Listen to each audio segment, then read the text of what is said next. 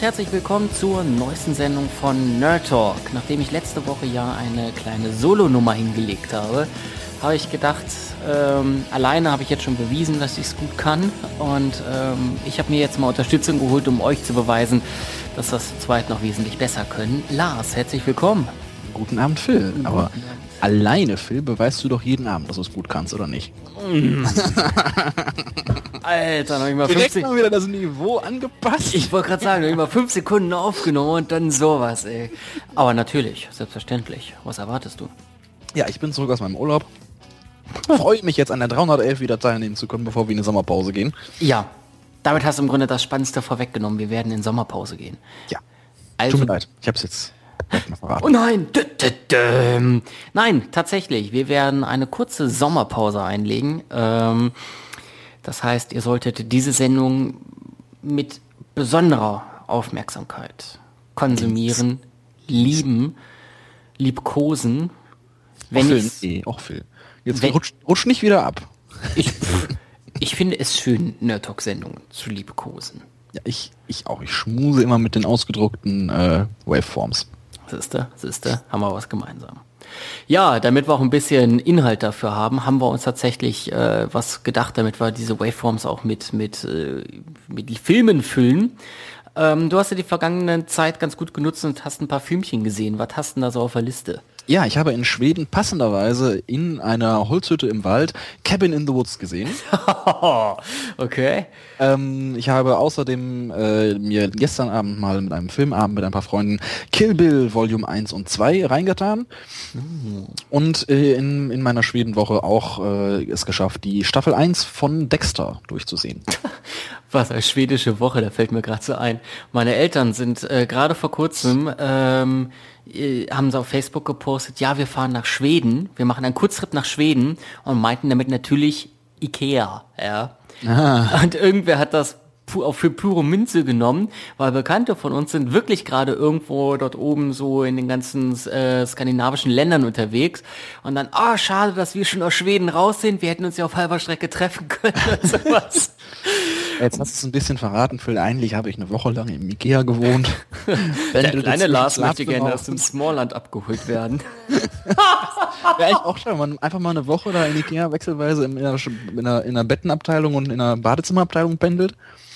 Ich stelle mir es gerade so vor, wie du da im Smallland sitzt, denn eine Woche lang total mit glänzenden Augen und jauchzender Freude dieses Bälleparadies durchführen.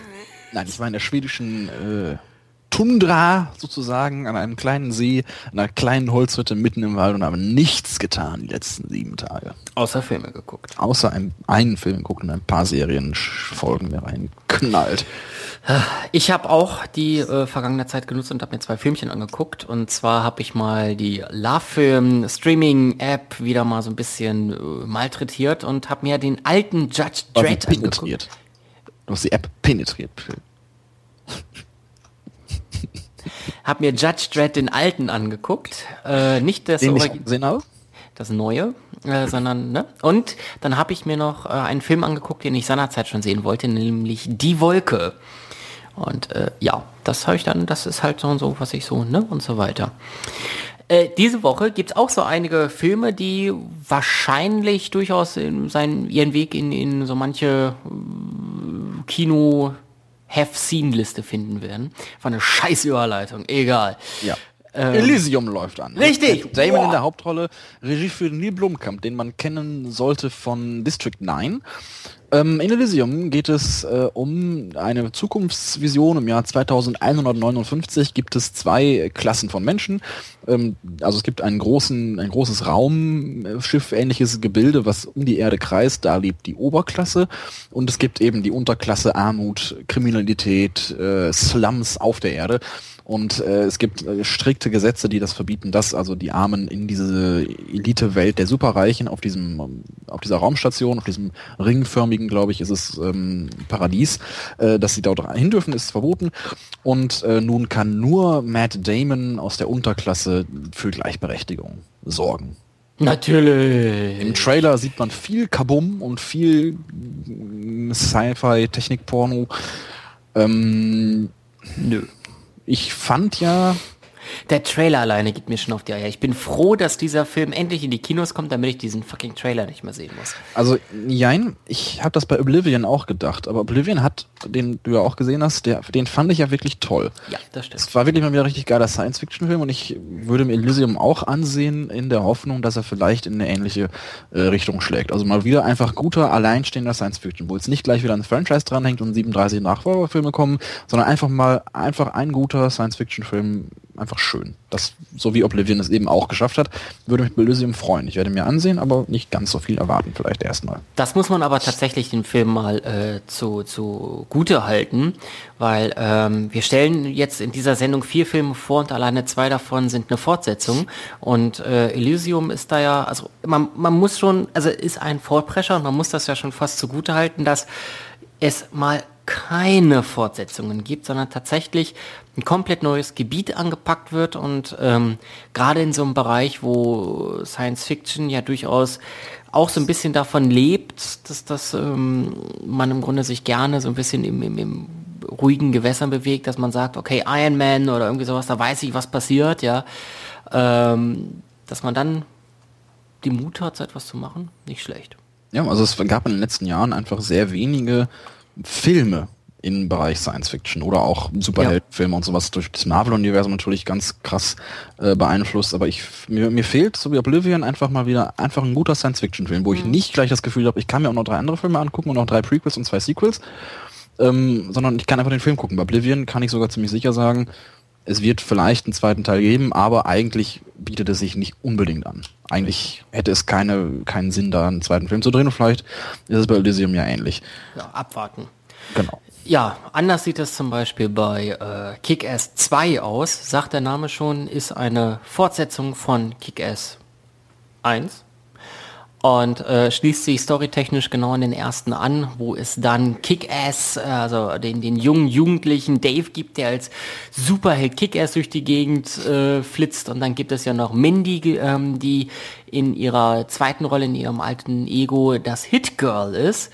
Die beiden haben ähm, seinerzeit ein, ein äh, Superhelden-Duo gebildet und äh, wollen eigentlich richtig fett den Verbrecher mal den, in den Arsch treten. Das Problem an der ganzen Sache ist, die beiden sind natürlich auch noch relativ jung. Das heißt, Schule geht vor ähm, tja, und äh, so befinden die beiden sich erstmal so ein bisschen in dem, in dem Zwiespalt, ja, was mache ich jetzt eigentlich? Hört sich jetzt dramatisch an, aber natürlich geht's dann auch ganz schnell darum, wieder den Verbrechern in den Arsch zu treten, denn ähm, Kick-Ass, also Dave, schließt sich einer äh, anderen Gruppe an, auch so einer Amateurheldengruppe, ähm, geführt unter anderem von Connell Stars and Stripes, gespielt von Jim Carrey.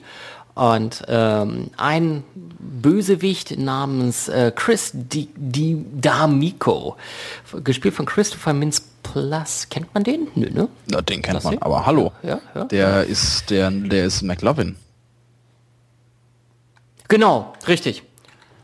Auch im ersten Teil schon gewesen von Kick-Ass.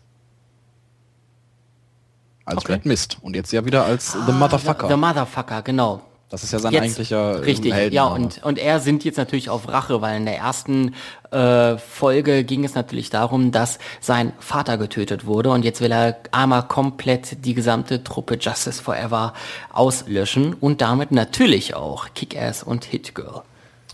Ich bin sehr zwiegespalten. Ich fand den ersten Teil fantastisch. Ich habe den sehr, sehr gerne gesehen. Ein toller oh, Humor, ja. mal eine ganz neue, ganz neue Herangehensweise, basierte auf den, auf den Comicbüchern von Mark Miller ähm, der auch die Vorlage für den zweiten Teil halt hat. Also es ist jetzt kein wild in den Raum gestelltes Film-Sequel, sondern schon auch wieder auf, auf, den Comics basierend. Aber Regie führt diesmal ähm, nicht mehr wie beim ersten, wie beim ersten Teil. Ähm, äh, wie hieß er denn? Ja, ich finde ihn auch gerade nicht. Ähm, ähm, äh, Matthew Vaughn hat es beim ersten Teil gemacht der zwar auch noch keine, keine große Regie-Karriere ähm, davor hatte, aber zumindest einen tollen ersten Teil geliefert hat, wie ich finde. Ähm, Im zweiten Teil macht es nun, ähm, wie gesagt, Jeff Wadlow. Je Jeff Wadlow. Ähm, ja, kann auch gut werden, weiß ich nicht.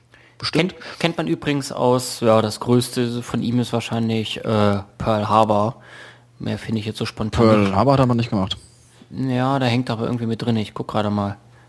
Pearl Harbor? Ja, da hängt er irgendwie als das eine gesamte Filmografie. Ja, schön, wenn man gut vorbereitet ist. Ne? Also ich habe den Namen noch nie gehört. Ich glaube nicht, dass er mit Pearl Harbor was Ach zu Gott, tun hat. vergiss es. Ja, doch, er hat damit was zu tun. Er, er war ein Schauspieler. Next Guy in Line One. Ja, alles klar. er hat viel mit Pearl zu tun. Statist, dritte Reihe von links.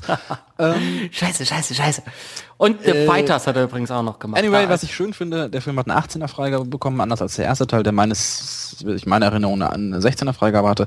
Ich glaube, dass eine 18er Freigabe dem Franchise ganz gut tut. Ich äh, habe das, das die Comic, den, den, den ersten Comicband auch gelesen. Das ist schon deutlich blutiger gefühlt, als es im Film nachher dargestellt wird. Und ich glaube, dass es dem diesem neuen Genre äh, von Superheldenfilmen ganz gut tut, auch einfach ab 18 zu sein, weil es ist, glaube ich, cooler. Kann mehr machen. Ja. Mehr Fluchen und Zum mehr Beispiel Blut. mehr Blut, mehr kranke Shit. Richtig, richtig. Ich freue mich drauf. Er wird geguckt. Auf jeden Fall. Was gibt's denn noch so? Ja, es lau sonst laufen noch zwei kleinere Filme an, die man noch erwähnen könnte. Also Percy Jackson im Bande des Zyklopen. Ja, ist jetzt nicht so klein, aber vielleicht Ja, nein, nicht aber so halt dem zweiter Fokus. Teil dieser Percy Jackson-Reihe Harry Potter für Arme. Ich fand Augen den ersten jetzt nicht so schlecht. Äh, Man kann ihn Ich finde Logan Lerman toll. Ich mag den Hauptdarsteller Ja. sehr gerne. Vor allem aus ähm, äh, Perks of Being a Wallflower natürlich, wo er ganz, wo ich ihn ganz fantastisch fand. Ähm, ja, vielleicht gehe ich rein, wenn es sich anbietet, aber ich glaube eher nicht. Also Mhm. interessiert mich überhaupt nicht. Was haben wir noch so auf der Liste? Ähm, The Bling Ring, der neue von Sofia Coppola. Die Tochter von Francis Ford Coppola. Ja. Kennen sollte. Ist, das interessiert, das interessiert mich gar nicht. Komm, sag, weswegen man sich diesen Film anguckt. Man, also ich, man braucht eigentlich gar nicht reden, worum es geht. Hauptrolle oder eine der Hauptrollen spielt Emma Watson, damit ist alles über diesen Film gesagt. Richtig. Damit braucht man diesen Film auch gar nicht mehr bewerten oder kritisieren oder weiter besprechen. Emma Watson spielt in diesem Film mit. ja, das ist Argument Nummer eins. Genau. Ansonsten geht es halt um eine Gruppe, von Teenagern, die äh, große Einbruchdinger abziehen und basierend auf einer wahren Geschichte. Also sie rauben Prominente aus und das ist wohl irgendwie wirklich passiert vor ein paar Jahren und jetzt hat Sofia Coppola eben eine, einen Film drüber gedreht mit Emma Watson als eine dieser äh, Jugendlichen, die da Einbrüche, Einbrüche Einbruch. macht. So, so. Klingt vom Thema jetzt überhaupt nicht spannend, aber Emma Watson spielt mit Sofia Coppola, macht die Regie und da werde ich dann auf jeden Fall, sich eine Gelegenheit bietet, mir diesen Film im Kino ansehen. Ja. Watson. Richtig. Ich bin mal ganz gespannt, wie du jetzt mit dem Besuchertippspiel ins Rennen gehst. Letzte Woche waren ja Lone Ranger und das ist das Ende zu tippen. Ähm, das Habe ich nicht mitgemacht, leider. Ja, Ich war ja im Urlaub, ich hatte ja nicht so ja, viel Ausreden. Ausreden. Das ist das Ende, hatte 97.000 Besucher und Lone Ranger hatte 316.000 Besucher und das ergibt bei mir eine Gesamtdifferenz von gerade mal 36.000. Das ist gar nicht mal so schlecht und ich bin echt gespannt, wie da für mich das Ranking aussehen wird. Ich habe einen Lauf, ich habe einen Lauf und ich glaube, mit den drei Filmen, die wir jetzt diese Woche tippen, kann ich diesen Lauf wirklich sehr gut weitermachen. Percy Jackson bekommt 256.000 Besucher. Ähm, 320.000. Okay. Das würde ich wiederum äh, Kick-Ass geben, weil der beim ersten Mal richtig reingewämst hat. Deswegen gebe ich 314.000 Besucher. 210.000, der hat eine 18er Freigabe. Ah, okay. Nee, ich glaube, da gehen trotzdem genug Leute rein. Und Elysium oder Elysium oder keine Ahnung, wie das ausgesprochen wird, weiß ich nicht. Ist ganz schwer. Könnte ein Oblivion-Faktor werden, könnte aber auch irgendwie untergehen. Dennoch glaube ich, dass er bombastisch genug ist und deswegen auch noch einmal 247.000 Besucher ins Kino zieht. Ich glaube, der wird schlecht besucht werden, weil es kein Franchise ist, wie er eben als positiver Aspekt zwar hervorgehoben, aber ich glaube, nur weil Matt, Matt Damon mitspielt, zieht es nicht unbedingt. Ich würde 110.000 sagen. Mal abwarten, mal abwarten. Aber ich bin einfach auch auf Platz 73 in dieser Tippspielrunde, werde da auch wahrscheinlich nicht mehr großartig von runterkommen. Ja. Einfach zu oft nicht mitgemacht habe. Ähm, von daher, mal schauen. Also Ja. ich habe an sechs von mittlerweile neun oder acht Runden teilgenommen. Ja, ich muss mal kurz gucken, warte mal. Wir sind ja jetzt noch, genau, neun Runden sind's. Neun Runden, die es gibt. Das heißt, vier, äh, Quatsch, drei Wochen haben wir noch zu tippen. Und dann ist schon wieder eine Staffel zu Ende. Wir sind jetzt gerade also in der neunten. Richtig. Okay, also dann- fehlen mir drei. Oder zwei Filme dann. Von daher, naja. Ah, Gott. Nützt ja nix. Hilft nicht. Aber dafür kannst du mit gesehenen Filmen aufwarten. Das ist ja viel wichtiger. Z ist äh, very correct. Z, Z ist korrekt. Das ist eine valid Aussage. Yes. I have The Cabin in the Woods gesehen. The Woods. Ich finde das so lustig, The Woods. Ja, Ca- Cabin in the Schniedelwoods. ähm, nee, äh, ein, ein Film produziert von Joss Whedon, den man äh, durchaus kennen könnte von Filmen wie Avengers äh, oder äh, äh, dergleichen. Überlegen. ähm, Avengers, äh, Thor, klar, er hat, nee, gar nicht wahr. Thor hat, wer hat das gemacht? Kenneth Branagh, Äh, Cabin in the Woods mit UTZ. Woods, jetzt hätte ich fast geschrieben, ich Eumel, ey. Anyway, Joss Whedon kennt man auch von The Avengers.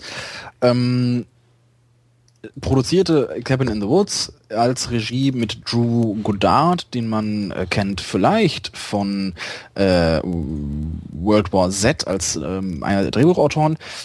Ähm, aber sonst hat er ähm, noch nicht viel gemacht. Das Drehbuch auch für Cloverfield geschrieben, aber glaube ich sein, ich meine sein Regiedebüt. Cabin in the Woods, ein Film von 2011, ein paar Jahre schon alt, wieder mit schon gesehen. Ich würde ihn mal beschreiben als der etwas andere Horrorfilm. Woran machst du das fest? Hast du ihn gesehen, Phil? Ja. Okay. Ja, woran ich das festmache, Phil, wollen wir jetzt wirklich spoilern? Ach so, ne, okay, dann, dann wird's schwierig. Also ich, ich versuche bei diesem Film, finde ich es ganz tatsächlich auch mal selber wichtig, nicht zu spoilern, weil sonst glaube ich, ein bisschen der Reiz verloren geht. Es geht darum, fünf junge Menschen kommen in eine Hütte im Wald, um da Urlaub zu machen und werden der Reihe nach leider abgeschlachtet, wie man das so kennt aus Horrorfilmen über Waldhütten. Normal. Ähm, allerdings, äh, so viel kann man, glaube ich, verraten, weil es im Trailer auch ist und damit der Film sogar beginnt. Allerdings sieht man zwischendurch zwei Männer in einer Schaltzentrale sitzen, die Knöpfchen drücken. So viel kann man verraten. Mehr möchte ich nicht verraten von der Story. Man kann sich natürlich jetzt ein bisschen was überlegen, aber auch, auch also zumindest so die Standardüberlegung, die jetzt allen kommt, okay, da sitzen zwei Männer, die haben da irgendwie Spaß dran und äh, steuern da die Dinger, die im Haus passieren und bringen die ganzen Leute um. Nein, das ist es nicht. Nicht direkt. Also es ist wirklich, ich finde ich, ein wirklich krass überraschendes Ende. Ja, das Ich stimmt. finde es wirklich, haut, haut wirklich um. Es spielt sehr, sehr toll. Der Film spielt ganz fantastisch mit den, mit den Horrorfilm-Klischees und mit den, mit den Genre-Konventionen, aber sehr liebevoll. Es ist keine Parodie. Es ist äh, überhaupt, es ist, es ist schon, Schon fast eine Hommage. es ist eine Hommage an sämtliche bisherigen typischen Teenie-Horrorfilme, aber gut gemacht. Es ist keine, kein Scary Movie, keine Komödie in dem Sinne. Es ist ein Horrorfilm mit, mit ein paar schwarzhumorigen Elementen. So Ja. würde ich es mal bezeichnen. Ähm, durchaus sehr, sehr sehenswert. Ähm, ich kann, man kann, glaube ich, diesen Film schlecht groß beschreiben, ohne ähm, zu viel zu spoilern. Richtig. Ähm, ich würde auf jeden Fall allen Leuten empfehlen, sich den anzusehen. Ähm, er ist auch nicht, nicht in dem Sinne gruselig, als dass man wirklich Angst hat, weil man relativ schnell, äh, glaube ich, zumindest grundlegend hinter die Geschehnisse blicken kann. Also auch für Leute, die jetzt sagen, oh, aber so Grusel und Blut und hm, das ist irgendwie nichts für mich. Ich glaube, da kann man sich diesen Film trotzdem ansehen. Ähm, so oder so für alle Horrorfilmfans ein absolutes Must-See in meinen Augen. Ein toller Film mit einem, mit einem sehr schönen Ende, wie ich finde, sehr Ja. liebevoll gemacht in jeder Hinsicht. Also ich kann da auch nur zustimmen. Die Storyline liest sich irgendwie relativ plump wie jeder andere Horrorfilm, ähm, aber der ist wirklich, also in seinen Inhalten ist er an einigen Stellen tatsächlich so klassisch Horror, aber ich glaube, es geht gar nicht in dem Film darum, ein klassischer Horrorfilm zu sein, sondern ähm, der arbeitet, wie du schon sagst, viel auf dieser Hommage-Ebene. Dann gibt es da noch so ein paar äh, Nebenplots, die wirklich sehr wichtig sind für diesen Film. Ähm, und da kommt dann am Ende tatsächlich etwas rum, wie du gerade eben schon gesagt hattest, was so eigentlich nicht zu erwarten ist und war und auch nicht äh, dem Standard-Horror-Genre gerecht wird, sondern das ist vielschichtiger.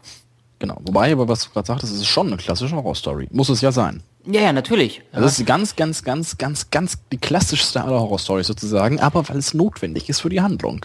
Genau.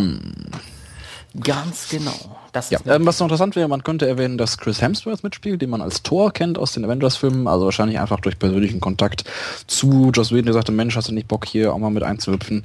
Also ich vermute, dass es einfach so ein, so ein Projekt von Joss Whedon ist, weil er das geil findet, weil er Horrorfilm-Fan ist vermutlich und ähm, einfach Bock drauf hat. Also hat er auch Buffy äh, gemacht, was mir gerade wieder in den Sinn kommt. Buffy mhm. the Vampire Slayer heißt es, glaube ich, im vollen Titel.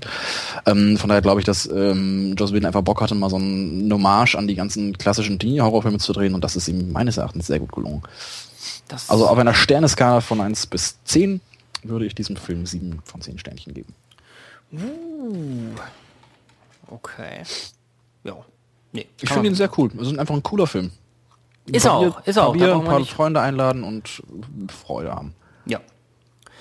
Ähm, ja, ich habe mir auch noch ein Filmchen angeguckt. Nennt sich Judge Dredd. Ein toller Film aus dem Jahre 1995 mit Sylvester Stallone in der Hauptrolle. Und den habe ich auch gesehen. Ja? Also ah. jetzt nicht kürzlich, aber den habe ich mhm. auch mal gesehen. Okay.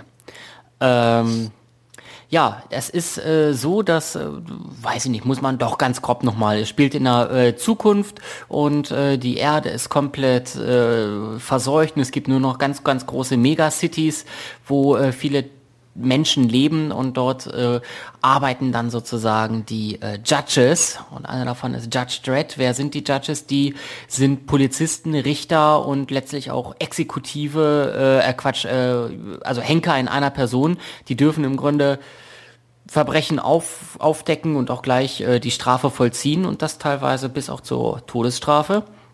Und äh, ja, Judge Dredd, gespielt von Sylvester Stallone, ist sozusagen der Master of Disaster der Judges und äh, meint von sich selber, dass er quasi die Personifizierung des Gesetzes ist.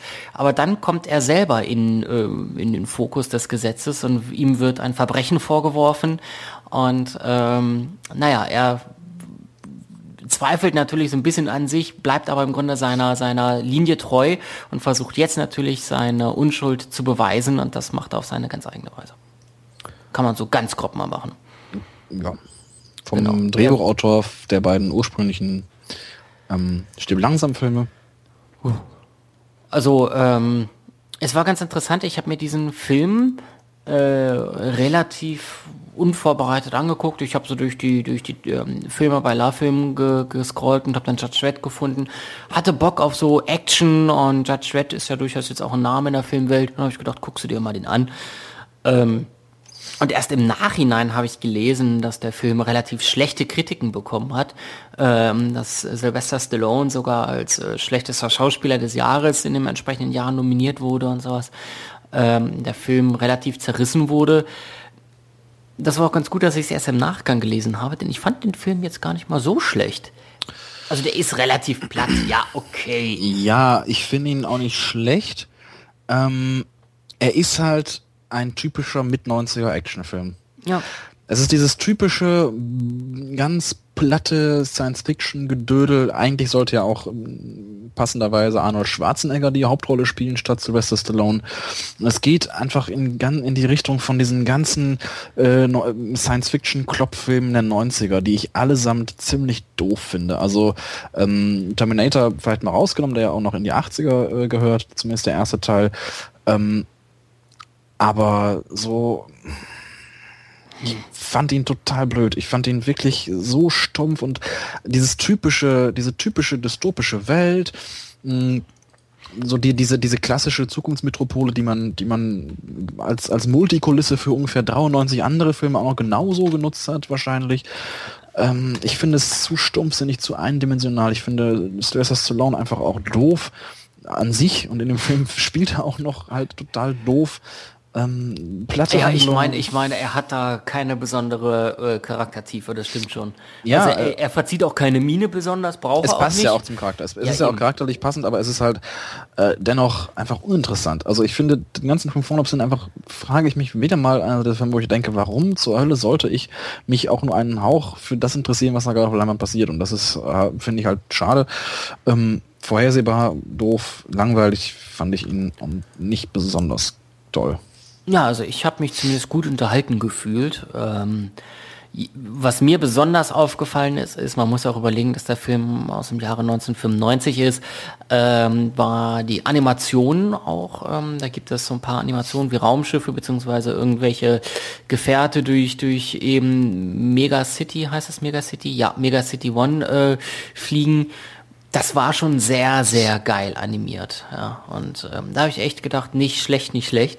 Ähm, und ja, gut, es ist halt ein Sci-Fi-Action-Film mit Sylvester Stallone in der Hauptrolle und dafür ist er echt, wie, wie gesagt, ziemlich unterhaltend gewesen. Es, ist, gibt viel Geballer, es gibt so das, das typisch Gute, es gibt das typisch Böse und auf einmal ist das typisch Gute angeblich böse. Ähm, also Popcorn-Kino-technisch finde ich den gar nicht mal so schlecht. Dass er wirklich einer, einer vernünftig objektiven Bewertung gegenüber anderen Actionfilmen und sowas nicht richtig standhält, okay. Aber schlecht oder plump finde ich ihn deswegen aber nicht. Ich finde, es gibt besseres Popcorn-Kino. Er ist, er ist in, im, also im Bereich des Popcorn-Kinos schon ziemlich weit unten kann man sich bessere Dinge angucken. Ich, Mittelklasse, Mittelklasse. Also wie mich, ich will da jetzt hier noch nicht zu hoch loben. Also wenn wir da von Sternchen reden, sind wir irgendwo bei fünf Sternchen, sechs Sternchen so in dem Dreh. Also jetzt nichts Überragendes, sondern ein guter, guter, guter Mittelweg. Ähm, unterhaltend, nicht besonders sehr anspruchsvoll und auch nicht sehr anspruchsvoll gemacht, aber ähm, durchaus schön. So mal, um sich anzugucken. Ja, Finde ja, nicht. Ne? Das kann man, doch, das kann man so stehen. Na, ab und zu mal so, alle fünf Jahre. Ja, nicht mal. Ja, okay. Ja. Hier, du hast einen Film nachgeholt, der zumindest in meinen Augen wesentlich besser ist als Judge Dredd, nämlich Kill Bill. Ja, ich habe beide Kill Bill Filme nachgeholt, ah, ja, die, stimmt, ja. Äh, die ja eher eigentlich ein Film sind. Das äh, stimmt ja schon, das ist ja eigentlich ein Gesamtwerk, was man zusammen verstehen sollte. Ähm, ja, ein Must-See, wie man von ganz vielen Seiten hört. Immer wieder wird es irgendwo erwähnt. Kill ich habe hab den ja vor einiger Zeit auch gesehen, da hattest du den noch nicht gesehen, ne? Nein, nein, ich habe ihn gestern Abend das erste Mal gesehen. Ah, okay, gut. Ähm, Du den Faden abgerissen. Tut mir leid. Nee, ich überlege gerade, wie ich anfange. Also im ersten Teil, also es ist, es geht darum, dass eine Frau, gespielt von Uma Thurman, äh, Rache üben will an Bill, äh, aus einem Grund, der im Film auch noch erklärt wird. Ähm, Im ersten Teil sieht man dazu, wie sie ganz viele verschiedene Menschen umbringt, die ihr etwas Böses getan haben. Im zweiten Teil setzt sich das dann fort, bis sie schließlich auf Bill trifft. Ähm, das ist so die Handlung des Films. Und man kann sich vielleicht vorstellen, dass das für zwei Filme mit einer Laufzeit von insgesamt knapp vier Stunden oder dreieinhalb Stunden insgesamt ähm, ein bisschen wenig Handlung ist. Und das stimmt.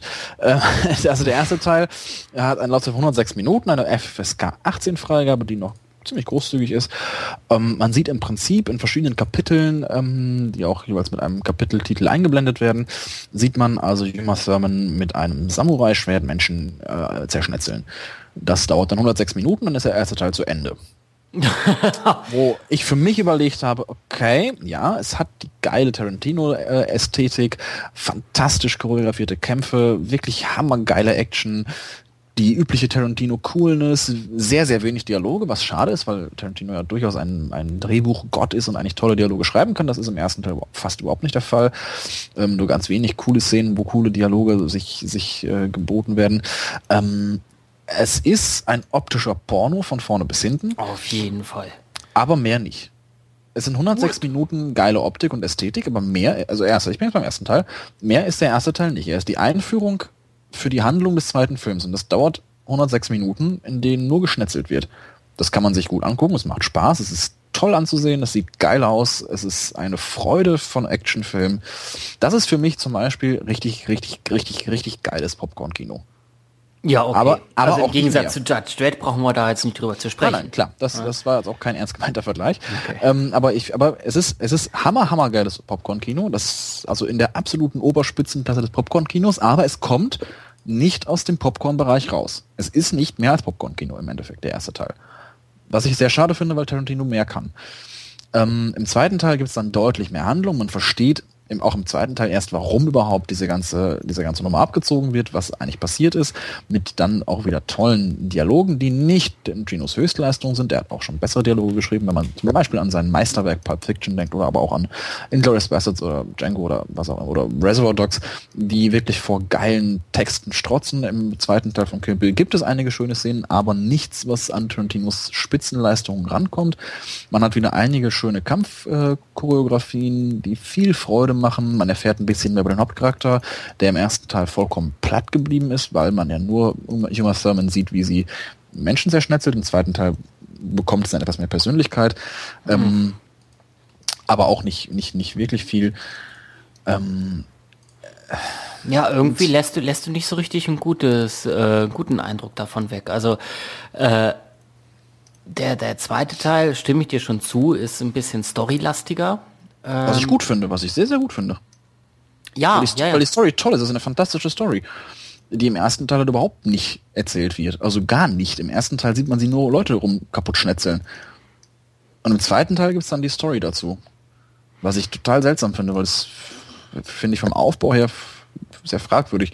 Ähm, ich finde allerdings, äh, Kill Bill, so viel kann man auf jeden Fall positiv erwähnen, hat vielleicht die geilste Todesszene, die jemals in einem Film geschrieben wurde.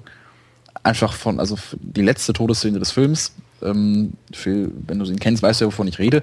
In, also eine der ganz seltenen Möglichkeiten, in der man eine Todesszene einfach sehr lang lassen kann oder beliebig lang lassen kann. Mhm. Man kann einen Charakter beliebig lange sterben lassen ähm, um da nicht so viel zu verraten. Was ich genial finde, er hat sich mit diesem Einfall, den er hatte, mit einer gewissen Kampftechnik, die im Film erklärt wird, ähm, hat er sich einen großen Gefallen getan für die letzte Szene des Films, was ich ja. to toll, toll genutzt finde, ganz, ganz fantastische Idee, was dann auch wieder zeigt, was für ein genialer Autor Tarantino ist, um sich sowas einfallen zu lassen, um es dann in seinem eigenen Film auch noch zu nutzen am Ende zu einem, zu einem also fantastisch. Ähm, ähm, auch im zweiten Teil viel Geschnetzel. Aber ja, aber irgendwie höre ich so raus, hat es sich jetzt nicht so gerissen. Also es gibt ja ganz viele, mich einschließlich, äh, die sagen, dass Kill Bill 1 und 2 wirklich richtig, richtig geile Filme sind, die richtig viel Spaß machen. Ähm, das höre ich bei dir jetzt nicht so richtig raus. Du sagst einfach, es wird viel geschnetzelt und das ist äh, ganz geil, das alles anzusehen. Aber ansonsten war es das. Ja, das dem würde ich zustimmen. Es macht einfach sehr viel Freude, die beiden Filme zu sehen. Würdest Keine, du ihn dir wieder ansehen? Ich würde es mir auch jederzeit wieder ansehen. Ähm, es ist, wie gesagt, Popcorn, im Popcorn-Kino das Beste, was vielleicht jemals als Popcorn-Kino gedreht wurde.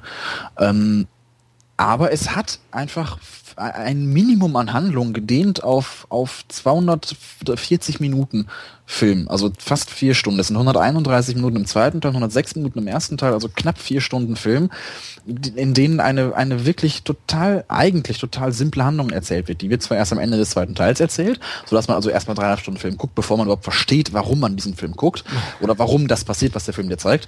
Ähm, nein, aber es ist, es ist, es klingt vielleicht alles schlechter, als ich ihn fand. Ähm, Find, fand, fandest du diese Dehnung langweilig? Sie ist nicht, der Film ist ja nicht langweilig. Der Film ist überhaupt nicht langweilig, weil er so viel geile Sachen zeigt. Also es sind alles wieder sehr, also jeder Kampf, der gezeigt wird, ist wieder auf eine Art interessant, wieder auf eine Art neu. Ähm, man hat nicht das Gefühl, dass sich Dinge abwechseln. Man, also ich habe mich überhaupt nicht gelangweilt diesen vier Stunden. Ich fand alle, diese gesamten vier Stunden durchgehend äh, vollkommen genial. Optisch, ähm, von den Choreografien her, wie gesagt, tolle Kämpfe, tolle Action und so weiter und so fort. Aber ähm, man kann ja so einen Film wie Kill Bill nicht gucken, ohne daran zu denken, wer ihn gemacht hat. Also Quentin Tarantino hat ja seine ganz deutliche Signatur unter alle Filme gesetzt, auch unter Kill Bill. Man sieht, äh, es springt quasi immer wieder ins Auge, dass es ein Tarantino-Film ist, in diesem geilen schwarzen Humor, der auch an vielen Stellen im Film durchkommt. Ähm, aber Kill Bill, wenn ich ihn jetzt mal als Gesamtwerk, also ich würde ihn halt mhm. halt als Gesamtwerk betrachten. Ja, das sollte, das sollte man auch an der Stelle. In dem Sinne keine, keine wirklich, nicht wirklich eigenstehende Filme.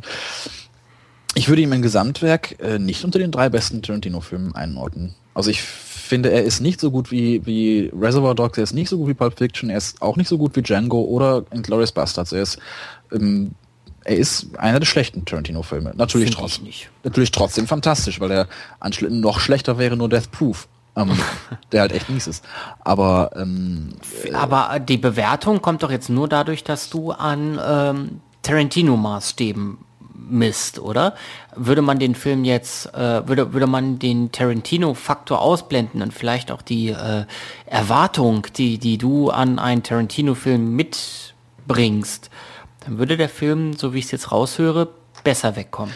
Ähm, vielleicht lässt sich, lässt sich zugegeben nicht so richtig trennen. Also entweder ist es ja, ein Tarantino, es ist kein Tarantino, aber äh, es hört sich für mich so an, als ob du den Film einfach nicht so optimal fandest, weil du dir von einem Tarantino etwas anderes erwartet hast. Ich, also ich glaube, ich glaube, meine Kritik klingt schlechter, als ich sie meine. Also vielleicht, vielleicht mal kurz meine Sternchenbewertung eingeworfen. Ich würde den Filmen ähm, durchaus acht von zehn Sternchen geben als Gesamtwerk. Also Kill Bill hat für mich acht von zehn Sternchen verdient. Es sind zwei fantastische Filme. Ähm, was ich nur äh, äh, bezwecken möchte, wenn ich den Film ein bisschen schlechter hier bespreche, als er, als ich ihn letztendlich wirklich wahrgenommen habe, ist, dass Leute, die den Film nicht kennen, so wie ich bis gestern Abend, ähm, nicht enttäuscht sein sollen. Weil mhm. ich war gestern nach der Erwartungshaltung an den Film erstmal sehr enttäuscht. Weil er das, was, was, was man, was man von dem Film hört und kennt und was man von Tarantino kennt, nicht mithalten kann. Aber davon losgelöst sind es zwei ganz, ganz, ganz hervorragende Actionfilme. Also zwei wirklich fantastische, lustige, unterhaltsame, schnelle, ähm, tolle, optisch ansprechende Actionfilme. Aber sie sind schlechter als die anderen Tarantino-Filme und der ganze Hype, der um die beiden Filme gemacht wird, dem können sie nicht gerecht werden, was ja oft so ist. Also oft werden ja Kultfilme ihrem eigenen Kult nicht gerecht. Das ist hier auch der Fall, deswegen würde ich davor warnen, für Leute, die den Film noch nicht kennen, vielleicht nicht so mega hammer viel zu erwarten. Also ich habe mit ich habe den Film gestern geguckt mit der Erwartung, das haut mich jetzt vollkommen vom Sessel. Also ja, zu Recht, ne? Zu Recht. Also du, ja, das ist, das ist die Erwartungshaltung, die man an diesen Film stellt, wenn man ihn noch nicht kennt. Meine, war zumindest meine Erwartungshaltung. Also quasi Pulp Fiction Teil 2 so ungefähr. Hammergeil, bumm und gib ihm und toll. Und das ist es eben nicht. Es ist nicht einer der besseren Tarantino-Filme, was natürlich immer noch heißt, dass er ein ganz, ganz, ganz fantastischer Film ist, weil auch die schlechten Tarantino-Filme immer noch fantastische Filme sind. also auch okay. Death Proof würde von mir ja noch 6 von 10 oder so bekommen. Okay. Auch das ist ja kein schlechter Film. Er ist nur ein schlechter Tarantino. Und so geht's mit Kill Bill auch. Kill Bill ist ein mittelmäßiger Tarantino, aber ein fantastischer Actionfilm. Mhm. Nun gut.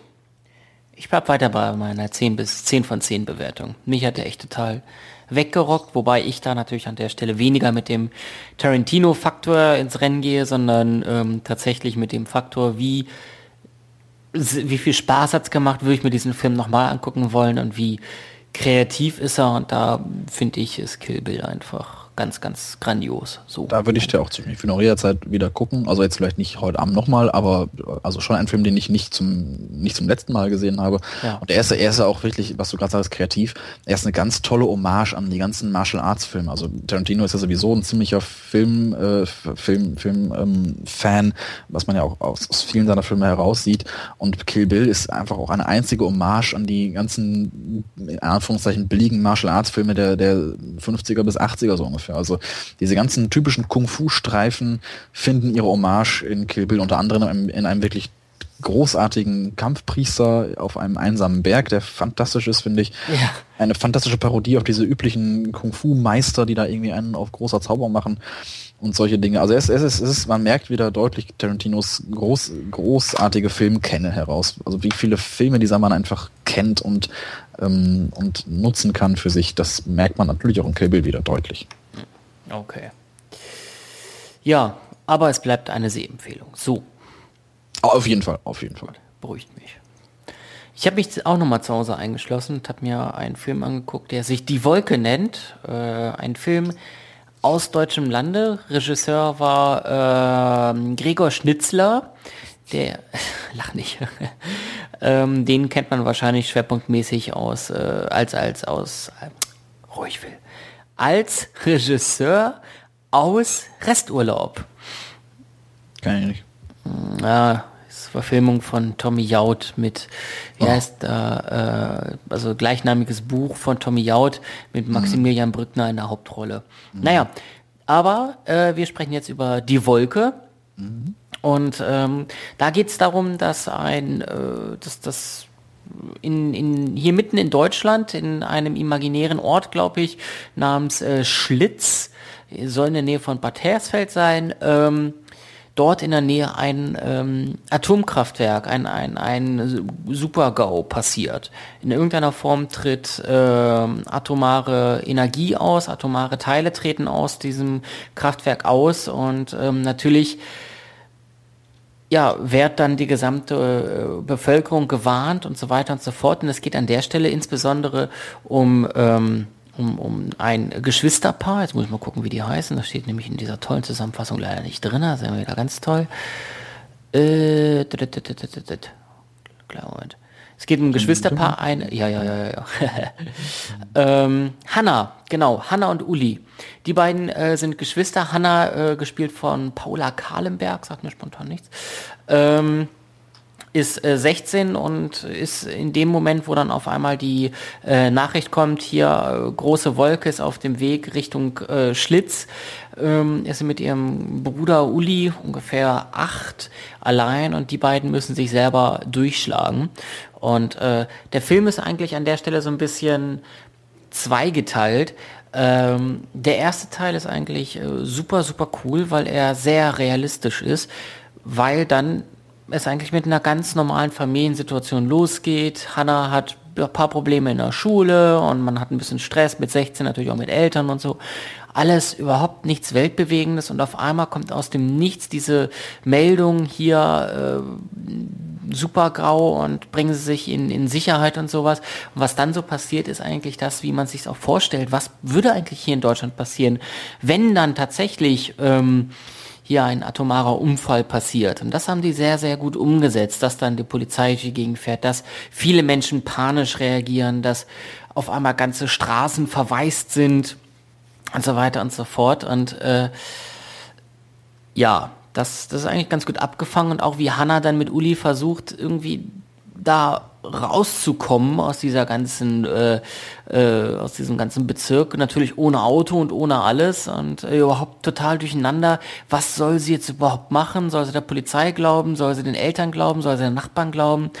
Äh, schon sehr, sehr cool und ähm, sie versuchen dann zu flüchten und da gibt's natürlich auch wieder Zwischenfälle, was bis dahin auch so krass äh, inszeniert wird eigentlich, dass man derbes Mitleid mit den beiden hat. Und dann äh, gibt es immer wieder Zwischenfälle, die durchaus, wie ich finde, man weiß es ja nicht so richtig, auch realistisch in diese Situation reinpassen würden. Und am Ende habe ich mich sogar schon fast gewunden auf dem Sofa, weil es mir, weil es einfach, das, da, da kommt Schlag in den Magen auf Schlag in den Magen. Und das ist nicht äh, übermäßig inszeniert, wie ich finde. Also kein Holzhammer, seid jetzt alle mal bitte betroffen. Genau. Sondern genau. schon wirklich von, also funktionierende es, es baut sich so Anteil, auf. Anteilnahme an dem Film. Richtig, es baut sich einfach auf, weil man natürlich sich selber auch immer fragt, wie würde ich in dieser Situation reagieren und äh, wie würde ich überhaupt reagieren, wenn jetzt hier in Deutschland auf einmal so, so eine Meldung kommt. Ähm, und ja, da, da identifiziert man sich sehr und leidet dann an der Stelle tatsächlich sehr mit. Was ein bisschen ärgerlich ist, was den Film auch nicht gut tut, ist, dass er besonders in der zweiten Hälfte, in der ersten Hälfte deutet es sich schon an, auch ziemlich deutlich, in der zweiten Hälfte ist fast der Fokus komplett darauf. Natürlich ist Hannah verliebt. Mm. Mhm.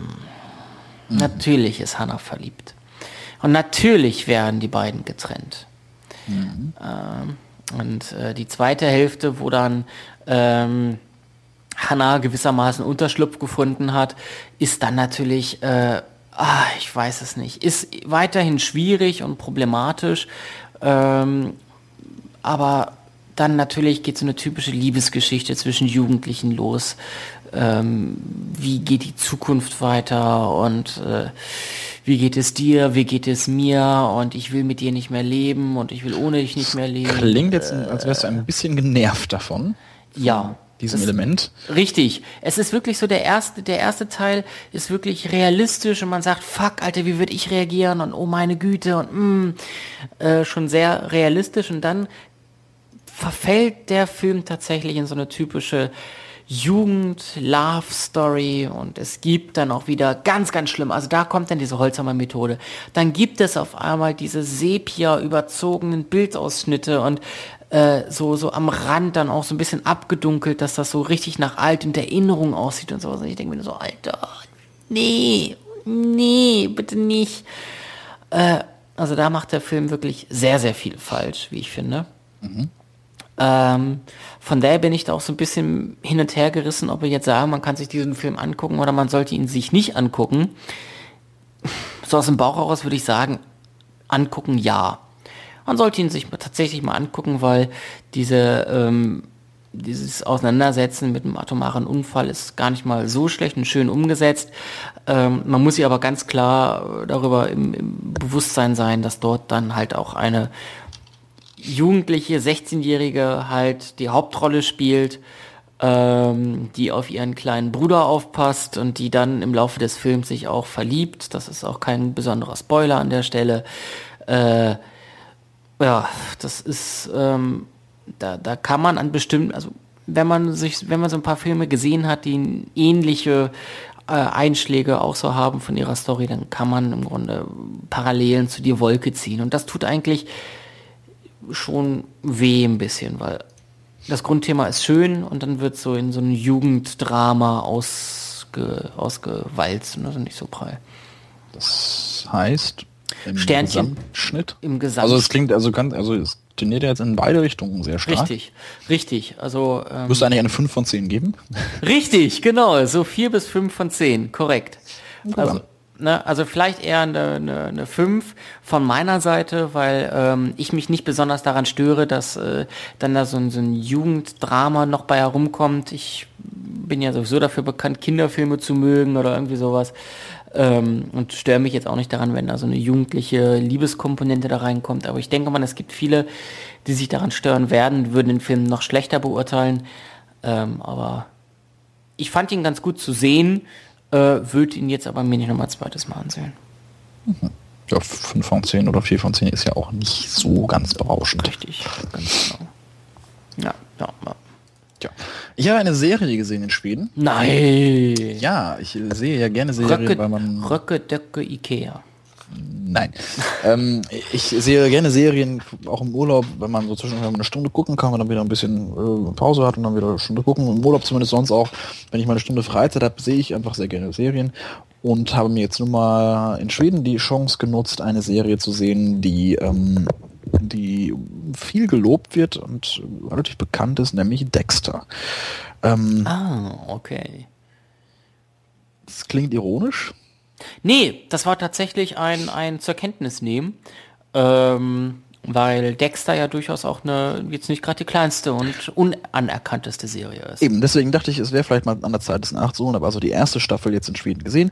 Es geht, äh, ganz grob vielleicht für die, die es nicht kennen, es geht um Dexter. Äh, Dexter arbeitet, äh, also Dexter Morgan, äh, arbeitet ähm, als Forensikexperte für Blutspritzer in Polizeidingens, hat aber eine dunkle Seite an sich, denn er ist eigentlich ein Soziopath ohne Gefühle, also irgendwie leicht, leicht autistisch veranlagt, ähm, denn nachts äh, tötet er Menschen. Also er tötet allerdings für die Gerechtigkeit, also er sucht sich gezielt Opfer aus, observiert sie sehr lange, wenn er feststellt, das ist ein böser Mensch und es ist für die Menschheit besser, wenn ich ihn umbringe, dann tötet er ihn, um damit quasi auch seinen Instinkt oder seinen Tötungsdrang zu kanalisieren auf eine gute Richtung hin, so dass er also er muss töten, weil er das als, als psychischen Knacks hat, hat sich aber dann überlegt oder sein ähm, Stiefvater hat ihm irgendwann beigebracht, äh, töte lieber nur dann, wenn es auch gut ist. Und so hat er also diese, diesen, diese leichte Veranlagung, äh, Menschen zu töten, was man halt so macht in seiner Freizeit. Ähm, ja, so nebenbei, ne? genau. Eigentlich geht es aber darum, dass er nun mal als Forensiker bei der Polizei eben arbeitet ähm, und äh, die meiste Zeit der ersten Staffel einen Killer verfolgt, der auch Serienkiller ist, genau wie er. Trifft sich ganz gut. Ähm, und also dieser Killer, der Ice Truck Killer, ähm, äh, tötet seine Opfer, lässt sie ausbluten, zerschnippelt sie in Einzelteile und drapiert sie irgendwo eisgekühlt. Ähm, und Dexter hat natürlich zum einen einfach eine Faszination für Serienkiller, weil er ja selber einer ist. Und ähm, dazu kommt, dass äh, dieser Killer auch noch Kontakt zu Dexter aufnimmt. Das entspannt sich dann oder verspannt sich dann über die erste Staffel. Seine Schwester arbeitet als, als Detective im, im, im, bei der Polizei. Ähm, es ist im Prinzip eine Mischung aus einer normalen Polizei-Hauptquartier-Krimiserie, wo man so die typischen Charaktere hat, diesen leicht äh, perversen Asiaten, der da rumstrumpelt, der dicke, der dicke Mexikaner, der irgendwie Eheprobleme hat nebenbei und so weiter und so fort. Und auf der anderen Seite eben eine sehr dunkle, böse Serie, weil der Hauptcharakter eigentlich ein Serienkeller ist. Also auch moralische Fragen, die und wieder mal aufgeworfen werden. Ähm, und das ist wirklich spannend. Es ist wirklich sehr interessant. ich kann ja normalerweise mit Krimiserien nicht viel anfangen. So Tatort kann man sich mal angucken oder sowas. Und da finde ich es bei Dexter sehr angenehm, dass es zwar von einer, vom Grundprinzip her eine Krimiserie ist. Der Haupthandlungsstrang ist ein Kriminalfall, der ermittelt wird, aber sehr stark gebrochen mit den mit der klassischen Krimiserie eben dadurch, dass der Hauptcharakter so so sehr stark ambivalent ist.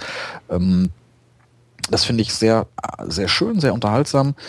Ähm, wirklich interessante Charaktere, mit denen man sich gut identifizieren kann, aber äh, als einziger Kritikpunkt, den ich an der ersten Staffel hätte, ähm, das Erzähltempo könnte zwei, drei Folgen straffer sein. Also es ist halt ein Kriminalfall, der über zwölf Folgen ah, jeweils 50 Minuten ermittelt wird. Hm. Natürlich nicht ausschließlich, geht auch um Dexters Beziehungsleben, obwohl er eigentlich keine Gefühle hat muss er sich natürlich tarnen in der Gesellschaft, darf nicht auffallen, eins seiner größeren Probleme.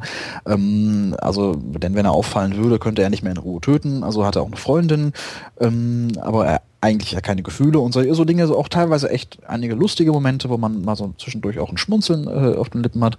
Ähm, von daher ist es nicht schlimm, dass es jetzt nur ein Fall ist über, über eine gesamte Staffel, aber irgendwann denkt man sich doch, ja Kinder, jetzt Jetzt kommt meine Pötte hier. Genau, könnte da mal ein bisschen äh, was verraten hier. Ja. Weil auch lange Zeit unklar ist, was eigentlich Phase ist, wer ist jetzt der Killer und überhaupt keine Spuren und nix. Und das zieht sich ein bisschen lang hin. Also statt zwölf Folgen vielleicht zehn oder neun hätten es, glaube ich, genauso gut getan. Aber ansonsten eine tolle Serie, die ich total angenehm nebenbei gucken würde. Gehört nicht zu den besten Serien äh, aller Zeiten. Also Breaking Bad, Game of Thrones, äh, Mad Men und Konsorten stehen weit drüber. Ähm, aber es ist leichte Unterhaltung, das, was ich mir im Prinzip von der Serie auch wünsche. Einfach mal eine Stunde am Tag abschalten, Folge, Folge gucken, äh, weitermachen, so ungefähr. So. Das heißt im Umkehrschluss, ich glaube, da gibt's, äh, was heißt ich glaube, da gibt's ja noch weitere Staffeln. Ne? Genau, es gibt acht Staffeln mhm. äh, meines Wissens oder sieben Staffeln äh, oder so und ich werde mir die zweite auf jeden Fall kaufen und gucken. Ähm, mhm einfach so, wie gesagt, nicht, weil ich jetzt denke, oh, ich gucke mir jetzt in einer Nacht die ganze Staffel durch, weil ich so geil finde, sondern es ist, glaube ich, ganz gut, das im Schrank zu haben, für den Nachmittag, wenn man nichts anderes zu tun hat, einfach mal eine Folge Dexter reinschmeißen. Ich glaube, das funktioniert ganz gut. Also es ist auch durchaus spannend, die letzten drei Folgen haben wir noch am Stück geguckt in Schweden, hintereinander weg, weil es dann halt wirklich spannend wurde zum Showdown hin. Ähm, das, das war echt auch gut gemacht. Und ich glaube, also durchaus eine der besseren mittelmäßigen Serien.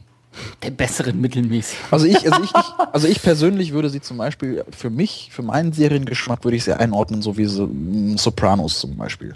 Auch so eine Serie. Die ist toll gemacht, die ist wirklich gut. Äh, nichts, was ich mir jetzt wirklich, äh, wo ich jetzt wirklich fiebernd auf die nächste Folge warte, die ich endlich gucken kann. Aber etwas, was ich gerne gucke, was ich dann auch äh, am Zusammenhängen gucke, also nicht irgendwie jedes, jedes halbe Jahr mal eine Folge, sondern schon dann versuche die Serie auch durchzugucken. Und ich denke, Dexter wird mir auch weiterhin äh, einige schöne, mh, schöne Momente bescheren als Serie. Ich würde also der ersten Staffel auf einer 10er-Skala ähm, 6,5 von 10 Sternchen geben. Okay. Schöne Stunden soll dir das bereiten. Ja, Phil, du weißt genau, was ich meine, oder? So wie diese Folge Nerd Talk auch unseren Hörern wieder einmal eine schöne Stunde beschert hat. Hm. Noch nicht ganz. Ich glaube noch nicht ganz. Stunde bis jetzt. Ja, aber nicht ein, genau die Uhr im Blick. Ja, aber ein Thema haben wir ja noch. Ist, ist genau, gewinne, gewinne, gewinne, gewinne, gewinne, gewinne, gewinne. Wow. Äh, Sommerpause noch mal alles raus. Ich weiß, hast du letzte Folge ein Gewinnspiel aufgelöst oder neu gestartet? Äh, nein, nein, nein, pass auf. Wir nehmen ja am Dienstag auf. Und ähm, das erklärt auch, wann es die nächste DVD zu gewinnen gibt oder gab. Ich meine, das, das DVD gewonnen hat, hast du schon gemacht, oder? Genau. Das, okay, das äh, ja, alles klar. Jurassic Park 1 bis 3 gab es da ja zu gewinnen. Ähm, und das hat Dewey gewonnen, weil wir ja immer noch die, äh, die, die 300. Sendung feiern. Jetzt hör mal auf, da in diesen scheiß Konzeptzettel hin und her zu springen. Das macht mich, das macht mich wuschig, Alter.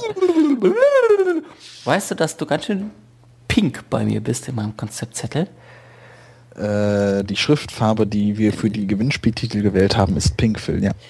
Nein, auch dein Cursor, wo du dich gerade befindest. Und Einer ist orange. Ist pink. Einer ist orange, Phil. Der ist nicht orange, der ist pink. Ähm, ach, jetzt frag, jetzt fange ich an, noch in Konzeptzettel irgendwelche Fragen reinzuschreiben. Das, das kann ich nicht. Nein, wir verlosen natürlich weiterhin aufgrund dessen, dass wir 300 Sendungen feiern, weiterhin Triple-Boxen und ähm, die nächste Triple-Box, die äh, die ihr gewinnen könnt. Jetzt, jetzt hast du mich total aus dem Konzept gebracht, du Arsch. Warte mal. Ich hatte gerade nur eine gute Idee, die ich dir mitteilen wollte. Nein, jetzt muss ich selber nachgucken. Genau, Jurassic Park ist schon raus. Ja. Und jetzt kommt die nächste, über die ich mich sehr freue, sie verlosen zu dürfen, weil ich diese drei Filme wirklich gut finde. Twilight. Was? Twilight, schön. Cool. Hey, Mensch. Twilight, cool. 1 bis 3 gibt es zu gewinnen oder äh, gab es zu gewinnen. Halt, stimmt gar nicht. Ah, ist, ich wusste, dass du mich aus dem Konzept bringst, du Arsch. Was jetzt zu gewinnen über die Sommerpause? Noch nicht einmal. Scheiße, dass wir am Dienstag aufnehmen. Nein. Wenn ihr diese Sendung hört, ist Twilight 1 bis 3 schon verlost. Ach, das hast du letzte Woche schon angekündigt. Das habe ich letzte Woche schon angekündigt. Da wir ja, am Dienstag, da wir am Dienstag, du hast mich total durcheinander gebracht, da wir am Dienstag aber aufnehmen, erklärt sich auch, wann es Twilight zu gewinnen hätte geben können. Nämlich am Mittwoch. Was ja noch sein kann, weil die Folge ja erst am Donnerstag erscheint. Ah ja, richtig. Das heißt, das ist ihr Versager hättet jetzt bloß diese Folge früher hören müssen, als sie mhm. erscheint Mhm. um herauszufinden, dass es morgen Twilight zu gewinnen gibt. Für euch also schon gestern. Jetzt genau. Das, das ist so ein bisschen ja. Brainfuck. So, und aber jetzt haben wir es, glaube ich, aussortiert. Richtig. Und genau. Ihr hättet gestern Twilight gewinnen können, aus eurer Sicht. Wir verlosen morgen Twilight aus unserer Sicht, am Mittwoch nämlich. Richtig. Ja? Und, und gewinnen wird XY. Das können wir natürlich Genau. Wow, herzlichen Glückwunsch, Mensch. Ähm, oder gewonnen hat ja auch schon. Lü, wer auch immer, das sehen wir ja morgen. Herzlichen Glückwunsch im Voraus. Richtig, so, und jetzt äh, dröseln wir es auf. Und zwar gibt es noch eine DVD-Box, ähm, nämlich die Transporter-DVD-Box, die ihr gewinnt. Nicht besser als Twilight. Das hat auch keiner in Frage gestellt. Ja. Gibt es über die Sommerpause zu gewinnen? Verstehe ich das richtig? Gibt es auch in der nächsten Woche zu gewinnen. Also nicht in den nächsten zwei Wochen, in denen wir nicht senden, sondern nur in der nächsten Woche. Richtig, so wie alle anderen auch. Diese Sendung erscheint am Donnerstag äh, um 5 Uhr und, Donnerstag, äh, der 15. August. Donnerstag, der 15. August. Das hast du korrekt erfasst, Lars. Ich bin ein bisschen von deiner Auffassungsgabe begeistert. Und es gibt die DVD-Folge, die DVD-Box Transporter 1 bis 3 zu gewinnen bis Mittwoch, den 21. August. Habe ich das richtig verstanden, Herr Marx? Lars, ich bin Herr Dolkemeier. Herr Dolkemeier, ich bin sprachlos. Ich bin sprachlos. Bis einschließlich Mittwoch könnte man hinzufügen. Ich bin unglaublich Jetzt begeistert. Nicht wahr? So gut bin ich nämlich. Angesichts ihrer Auffassungsgabe und auch der Interpretation der Regeln, die lediglich in den letzten zehn Sendungen erklärt wurden. Lediglich. Ich bin auch immer wieder von mir selber begeistert, Herr Marx. Wenn ich, wenn ich denke, wenn ich an meine eigene Begabung denke, dann frage ich mich auch manchmal, Satan, Schlag, Lars, was ist bei dir eigentlich richtig gelaufen? Das frage ich mich auch. Ähm, da brauche ich aber zum Glück nicht lange nachzudenken, weil ich relativ schnell auf ein sehr konkretes Ergebnis komme. Nichts. ja, also ihr könnt Transporter 1 bis 3 gewinnen, während ich äh, jetzt noch ein bisschen Herrn Marx verprügeln werde, hinter der Kulisse, während er dabei lustvoll stöhnt. Ähm, wir wünschen noch wir wünschen euch eine tolle Sommerpause, äh, tolle zwei Wochen, in denen ihr hoffentlich äh, das Wetter genießt, was vielleicht wieder besser wird. Bei mir ist gerade strömender Regen draußen. Ich weiß nicht, wie es bei dir aussieht, Phil. Ja, wesentlich besser. Bei mir ist strahlender Sonnenschein. Toll, bei mir nicht. So, ähm, jetzt hau mal ganz, ganz konkret raus, wann kann man wieder Nerd Talk hören? Die Zeit Nerd läuft. gibt es wieder zu hören am Donnerstag, den Ach nee, Moment. Gibt es wieder zu hören am Donnerstag, den 5. September. Rick Dick! Denn am 4. September nehmen wir wieder auf. Richtig, das hast du. Oh, ja, ja, ja. Dann gibt es noch zwei Folgen mit mir, am 4. und am 11. nämlich. Und dann werde ich am 15. und 16. und 17. September diesen Jahres äh, nämlich umziehen nach Berlin. Aha. Wo ich von da an wohnen werde. Ach. Zwecks Studien, die ich dort aufnehme. Ja, schön, dass wir, ähm, also, dass wir das Stipendium bezahlen, ne? Ja, richtig, mehr oder weniger. Nein, ich werde tatsächlich, haben wir schon mal erwähnt, glaube ich, also ich werde in Berlin ab September Film- und Literaturwissenschaft an der Freien Universität äh, studieren. Selbst schuld. Ähm, ja, damit werde ich dann nichts machen beruflich, sondern Taxi fahren oder Lehramt studieren hinterher. Nein, keine Ahnung. Also ich freue mich sehr darauf. Ich habe auch meine Zusage bekommen. Ich werde also, ich habe den Studienplatz äh, sicher, mehr oder weniger. Ich habe noch keinen äh, Bescheid auf dem Papier hier liegen, aber zumindest die Online-Zusage habe ich seit vorgestern. Ähm, wäre also, äh, also sind wir quasi, Herr Marx, kann man ja mal so sagen, der deutsche Filmpodcast, der wirklich Ahnung hat. Der quasi de facto Ahnung hat. Weil wir, also, ne, ich studiere das Zeug dann ja. Richtig, ich glaube, damit sind wir dann der einzige Podcast. Und du bist direkt an der Quelle. Deutschland-Premieren in Berlin, locker. Wenn du mir die Karten äh, beschaffst, gerne, Herr Marx. Das bekommen wir hin. Nein, genau, das kriegen wir hin. Also wir werden sicherlich ab September einige ähm, Premieren vielleicht besuchen können, was mich sehr freuen würde mit Pressekarten. Genauso wie unter Umständen auch Pressevorführungen, dass wir also noch ein bisschen früher als bisher sowieso exklusiv für euch berichten können. Es hat also nur Vorteile, das Jungziel. Kann man mal so festhalten. Richtig. Hat den Nachteil, ich weiß nicht, wann ich Internet haben werde. Also ich werde relativ zeitnah versuchen, äh, meinen Anschluss in Berlin äh, bei der Telekom äh, zu bestellen. Äh, aber also vielleicht dauert es dann auch noch zwei Wochen oder so, bis ich dann wieder online bin, aber werde dann von Berlin aus natürlich weiterhin mittwochsabends im Nerdtalk treu bleiben. Ah, das ist doch. Es sei denn, ich habe dann irgendwie Seminar bis acht oder so, das weiß ich noch nicht, dann müssen wir uns das einfallen lassen, ob wir dann vielleicht andere Tage aufnehmen oder so, aber es, also ich werde ja. Es wird weitergehen mit dir. Es, es, es geht voran. Es geht voran. Es, läuft, es läuft. Nee, also falls, äh, falls jemand äh, in Berlin wohnt, äh, kann man sich ja auch gerne mal dann irgendwann im Herbst auf einen Kaffee treffen oder so von unseren Hörern. Bin das ich ja ist immer, ein Filmpodcast, keine Dating-Hotline. Ich, ich, bin ja, ich bin ja immer bereit, äh, mit Kontakt zu unseren Fans auch aufzunehmen. Ich will ja auch für unsere Fans ein bisschen was zurückgeben äh, an Liebe, die sie uns entgegenkommen lassen. Ähm, schöne Sommerpause bis in drei Wochen. Richtig, haut rein. Tschüss. Tschüss.